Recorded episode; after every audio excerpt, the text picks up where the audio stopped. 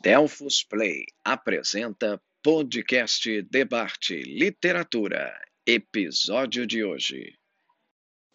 O Sobrinho de Rameau, de Denis Diderot. Denis Diderot é uma das figuras mais importantes do iluminismo francês, contemporâneo de Rousseau e Voltaire.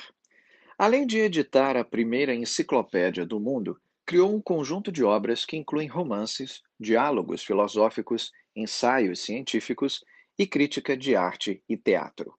Diderot foi um polímata, dotado de verve e originalidade, qualidades mais visíveis em O Sobrinho de Rameau. Em parte romance, em parte ensaio, em parte diálogo socrático, a obra expandiu as fronteiras do que é possível em ficção. A ação é direta ao caminhar pelos jardins do Palais Royal, o narrador, um filósofo, encontra o sobrinho do grande compositor Rameau e começam a conversar.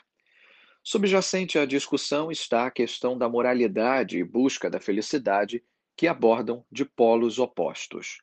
O filósofo, puritano, defende o ideal grego de virtude equivalendo à felicidade.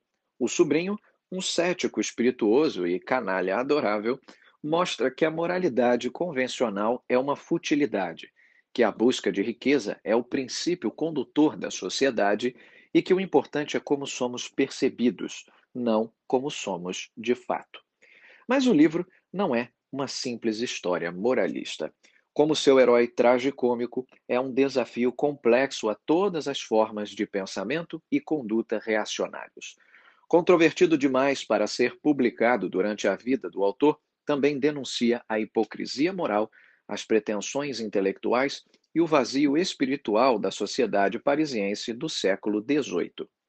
A primeira edição é de 1805. A obra teria sido composta entre 1761 e 1784.